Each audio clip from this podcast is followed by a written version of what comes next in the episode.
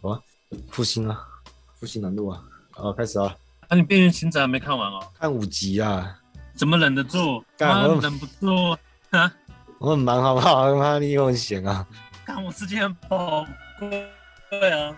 哎，等一下。没加班，我把它看完。哎，等一下。你讯号很差哎，重开一下好了。它才十集而已，我讯号很差。对啊，我重开一下。哎，我觉得我们家用远端录好困难啊。什么东西？远端录音啊。那讯号，我感觉在录地下电台一样，那感觉拓欢呢。躲在车上到底怎样？没地方。我觉得我个人的空间跟时间已经够小了，现在室友进来，跟老人家一样，慢一下就睡着了，更我更没有时间。哎，但是你还把《第一判课》全部看完了？我本来想要一个晚上把它全部看完，嗯，刚我是看到那个耳机戴到耳朵太痛了，受不了，休息。第几集？他做十集而已啊！我说你第一天看几集？第一天我看七集，哎，那剩三集啊，我要盯一下。耳朵痛啊，而且七集刚好剩了一个段落，说啊好啊，一个段落先休息。哎，所以你很喜欢啊？喜欢啊。那我问你一个问题就好了，你喜欢他的结局吗？喜欢啊，结局不错啊。我不赶快看，被人家剧透。不害怕，因为我每次看别人剧透的时候，我都想说，敢骗人的吧？不是真的吧？我也不相信他讲的是真的。嗯。先打从心底否认他。对啊，好了，帮我等下录完来来把它一次看完。等你看完的时候，我就可以，我就想到那个标题可以取什么了。什么？啊，现在讲会剧透。我不当真。啊，欢迎来到今日哲学为你提供最新的哲学资讯。我是表示，我是迪亚哥。我想要今天我们来聊聊如何做一个好人。做一个好人。嗯。啊，自己觉得好不就好了。其实当一个好人，我觉得很容易啊。嗯。而且我一直呼吁要善待身边所有的人嘛，但难就是难在你很容易在别的版本变成坏人，你就你就不要离开你的版本就好了，你会不小心看到别的版本，所以我们要专题性的去把握，就是确立我们的立场，而且避免它变成一种伪善。这也是我读哲学的一个契机。我忘记我以前有没有提过，像我知道我很聪明啊，你实事求是的说，我比多数人聪明嘛。那哲学的魅力就是在于它很难。那在我也知道我很善良。所以我对伦理学特别有兴趣，因为我就要避免我在其他版本变成坏人，不会浪费我的善良。像是捐钱好了，我本身是很不认同捐钱，不认同捐钱。你说这个行为还是那个单位？哎，我年轻的时候应该多少也会捐一点，我不太记得，反正就是一些小额捐款，或是……那、啊、你不是说你给那个谁一千块吗？给谁？流浪狗那个？可能以前就乱给了，因为 一千块也太太乱给了吧。反正我就是买账嘛，我就被他背后故事收买。因为你募款总是有名义啊，这些钱是要救助什么人，然后他们处在什么困境，啊，引起你的怜悯心。可我现在不捐钱了，因为我，我发现效率极低啊。越大型的团体效率越低啊，因为他们要层层分工嘛，一层又一层，那中间要消耗多少？捐赠一半的钱，我我没去研究，但我自己估算，至少一半要花在人事成本，可能还更多。所以我，不是说捐的钱全部都丢到水里了，但是你出十分，可能大概只剩一分有效用嘞。而且你还要产地嘛，就算你不是买地，你总是要租办公室嘛，其实这都是要花钱，花捐赠的钱，一般是会用买的嘛，因为顺便炒地皮了。那这些公益团体或基金会什么的，资产阶级性还是很高的，这里面就有利益冲突啊。像我要提高无产阶级的劳动议价权嘛，对他们来说就是资敌，他们背后还是资本在支撑的，他怕底层劳动者有利益，但就会把背后的资本掀翻了。因为他自己团体内部就有基层员工在像街头募款这些，如果这些员工都觉醒了，干你他妈在吸我的血，他们也会动摇自己对内部的控制啊，就以前的控制手段会失效，就是用意识形态的操控啊，像他会跟你说你是做好事啊，做公益啊，积阴德，所以你可以拿微薄的薪水，然后用功德当津贴。诶，像我们上一集不是讲底层前线工作人员的薪水拿太低了吗？对啊，他太低不是说他的酬劳太低而已，而且他会让普遍大众误以为。他们的工作是没有价值的，这是很大的一个误解。嗯，他们的工作是非常有价值。你会发现他们就是被压迫的底层，就是资本在控制他们。可是这些手段会渐渐失效，因为你会发现上面的人德不配位嘛，他们会想用公益来换商誉啊，洗成良心企业。所以基于这种矛盾，劳权这种议题容易被打压，因为他们会借助比较无害的议题，像是老人啊、小孩、孤儿这种罕见疾病或者灾难、动保环保这种去募款。所以我会站在劳动者劳动者这边的。第二是说他们弱小，不是说他们个人弱小，是比起老弱病残，他们还有劳动能力嘛。是他们在社会上要争取声量的时候，很容易被打压。我也不知道替他们争取声量啊，一样效率很低。什么凝聚社会共识、争取认同的，一样在消耗啊。你看那些劳权团体，有能力组织工会的，有哪些是社会底层？你要更直接、更广泛的帮助他们，是要让他们有力量可以团结起来，不要被资本异化，要彻底的解放他们，不是施舍，不是我站出来替他们发声，为他们争取权利，然后搞得我像很伟大，我然后我变成什么劳工领袖，我是主人，他们是羊群，然后我来照顾他们，不是这样子，他们才是自己的主人。你也要知道，羊毛出在羊身上嘛。资本能够吸保险，然后吐回来一点给你，也是因为压迫你们，他才有能力，不是吗？啊，上一集我忘记提到那个，因为上一集也是讲牙技师嘛，忘记讲说为什么。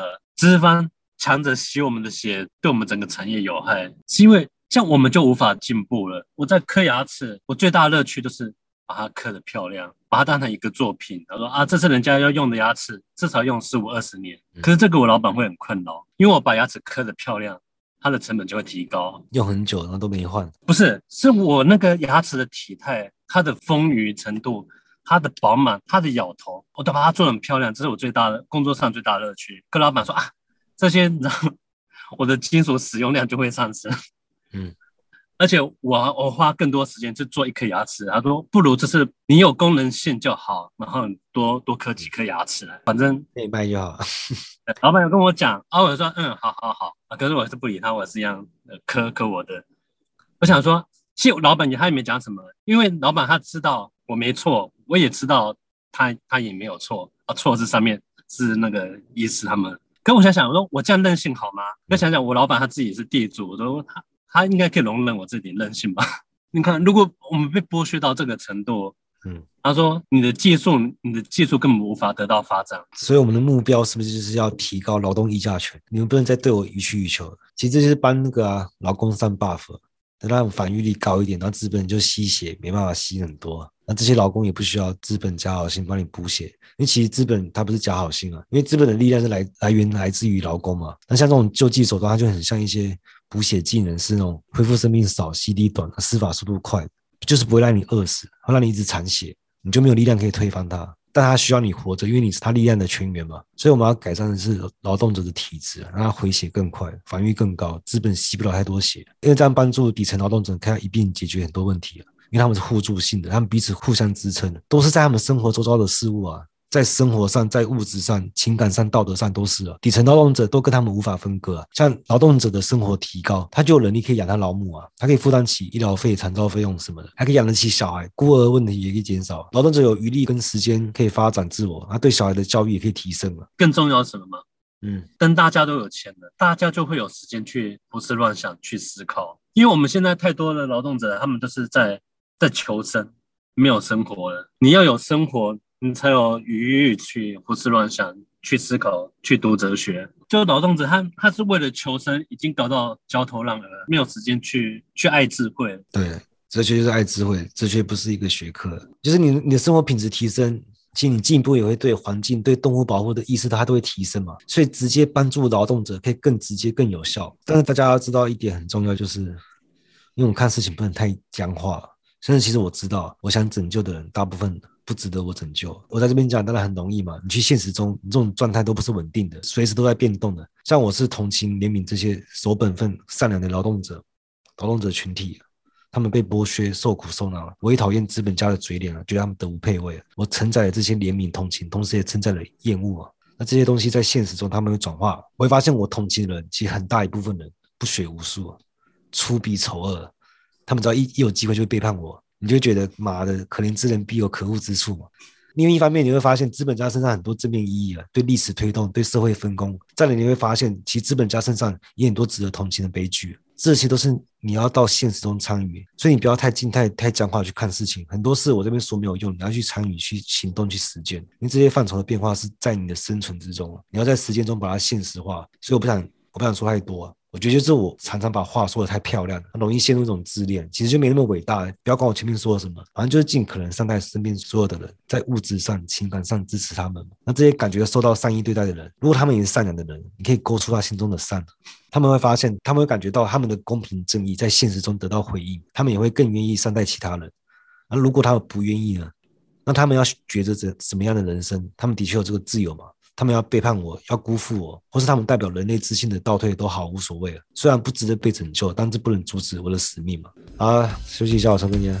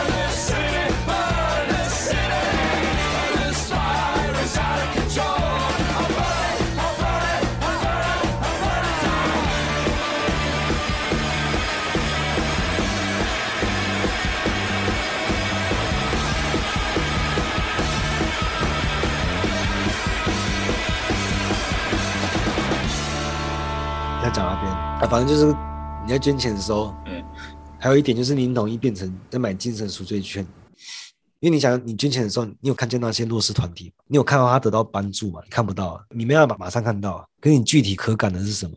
你感觉得到就是你户头少了钱，这个你感觉得到。我们在当兵的时候，我就发现每个人都在比累，是你累，我比你就更累，这样子就是干，只是你很累的时候，我好像不能过得太爽，不然那个好像很不平衡。可是是错觉啊。因为像一些很穷的人，他他像他穷到没钱吃饭，那我就可以跟他说，我也很饿啊，你饿我也饿，这样就抵消了，我情感上就没负担了。刚刚问题还是没东西吃嘛？这听起来好像那些嗯会去参加接二三十的那一伙。我也有饿到了，所以所以所以我们就扯平了，没有扯平啊。不是现场，现在大家在讨论啊，人家三十一到要去哪里吃大餐？时间一到，外面副片打全部绕围一圈。很多人没有被解放，就是因为我他相信这个世界上还有一个至高主宰可以在帮忙记账嘛。就是例如说，他可以记你承受多少的痛苦，然后这个痛苦值满了，他就给你一个奖励。真的要解放，就是说你要知道，没有一个至高主宰，所以我们一贯的立场就是无神论嘛。没有人是我们的主人，我们就是主人。没有永恒将死的秩序，所有秩序都有裂缝，都能被颠覆。痛苦之所以痛苦，就是因为它毫无意义。你刚刚讲那个，嗯，有个评分制度，更可怕的是。嗯，这个这个虚假的评分制度会造就某些人，他们会沉溺在痛苦之中了。他们会沉溺在痛苦之中，会他们得到快感，他们会会倒错了。对，但是我们要讲的是说，就是没有一个大哈子在看顾这个世界，没有这个，没有人承诺你任何事情，所以这个世界不会重新再来一遍，就是他不会承诺你。你死了之后可以投胎过你的下一辈子，没有人可以承诺你这件事情的。你会痛苦，就是因为它毫无意义嘛？你就是白白受罪了，所以痛苦。不会有人帮你记你受了多少罪。你要知道这一点，你才有机会被解放。我们来说，到底什么是什么是善？善就是好嘛，利益嘛，最好就是利人利己嘛，win win，对大家都好。是啊，啊，有些人的善是我赢两次那一种，这种赢者全拿也不是恶。那一旦有利啊，利己也是利啊，所以真正的恶是什么？是损人不利己才是恶。但为什么会出现这种全盘皆输？就是因为爽，你这样很爽，好吗？因为我们的欲望就变成见不得人好，我宁愿两败俱伤，也要剥夺他的快乐，变成别人不爽我就爽。你说整天等着世界末日的那些人吗？嗯、呃，不要做这种幻想。哦，怎么陨石还不来啊？就是恶，它就变成限制别人的享乐，变成一种。道德严酷主义啊，其实比较小一点，你可以说，有些人就说，你、怎么可以乱丢垃圾？你怎么可以乱骂脏话？变限制别人的快乐，会大于满足自己的快乐。所以善恶的对立不是自私跟无私啊，因为这是虚假的对立啊。因为不管怎么样，它都是为了实现利益嘛。真正的对立是利益跟欲望，欲望的结构我就不再说了，因为说过很多次了。欲望的目的不是被满足，正好相反是不被满足啊。为了剥夺别人享乐，甚至可以损害自己。其实就是七伤拳啊，伤敌一万自损八千，他有爽吗？无赖打法。所以我们发现欲望它会诞生出恶，这是慢慢演变出来的嘛。你在追求好、追求利益的过程会出现障碍，你为了实现要克服这些障碍嘛。渐渐的，你克服障碍的快乐还会大于实现目的的快乐，这时候就会发生一个转变。就算没好处我也爽，别人不爽我就爽，最后会变成就算要损失我的利益也要让你不爽，它就会慢慢变成一种恶，而且。这是必要之恶，没办法避免。因为如果你活得只满足欲望去活的话，那就活得像动物一样啊。所以动物没有道不道德、善不善良的问题。但我们有别于其他动物，就是基于邪恶，我们才超出所有动物啊。你先不要用，就不要用日常用的邪恶去理解。我们这边的恶都是很纯粹，才刚诞生的。你看大家都想要说话有深度啊，我们直接在意识结构发生的第一线来说，这样就够有深度了，不能再深了。其实还可以更深入了。其实对深度这种众生结构嘛，啊，算了，不跟你们瞎扯了。我们说为我们的欲望，我们的欲望就是有各种需求嘛。像有，有种说法，为什么要干杯？因为喝酒是味觉、视觉、嗅觉、触觉的满足嘛。但还差一个就是听觉。触觉是什么？所以就是啤酒的冰凉的感觉啊。我手握的酒杯也也算了。对啊，你没看到那个十拿九稳吗？我们十拿九稳。陈时中拿酒杯拿很稳，这样子。红酒杯。哦 哎、欸，这家伙也是牙医师哎，干、嗯。对啊，因为我是说干杯，就是他太差一个，就是听觉嘛，所以要干杯，呛一声这样子。我们自我意识萌生的第一线就是听觉，我们有内听觉啊，因为它最好满足各种欲望里面，它最好满足。听觉最好满足？对啊，听觉最好满足。嗯，你好。嗯，是吗？为什么？不是因为你想听到好听的声音，它很容易，这个很难，是各种欲望。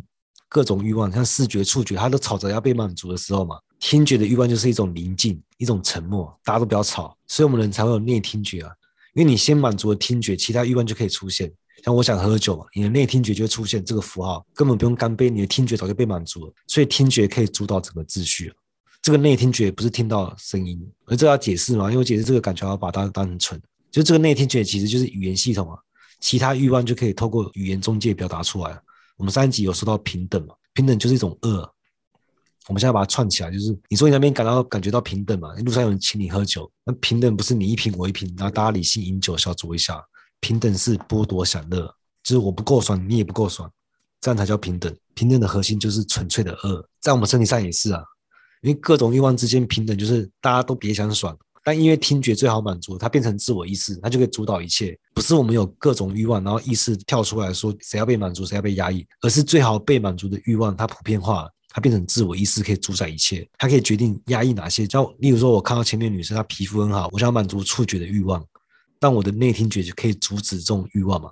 你如果摸了之后，就会受到社会的谴责嘛。你在家族之后就抬不起头嘛，什么什么的。内听觉会去仲裁哪些欲望是可以被满足，哪些需要被压抑。但一开始内听觉它也是众多欲望的其中一个，但它优先被满足之后，它就普遍化，然后可以管理其他欲望。动物就是各种欲望都直接去满足，而人会实现一种欲望的平等。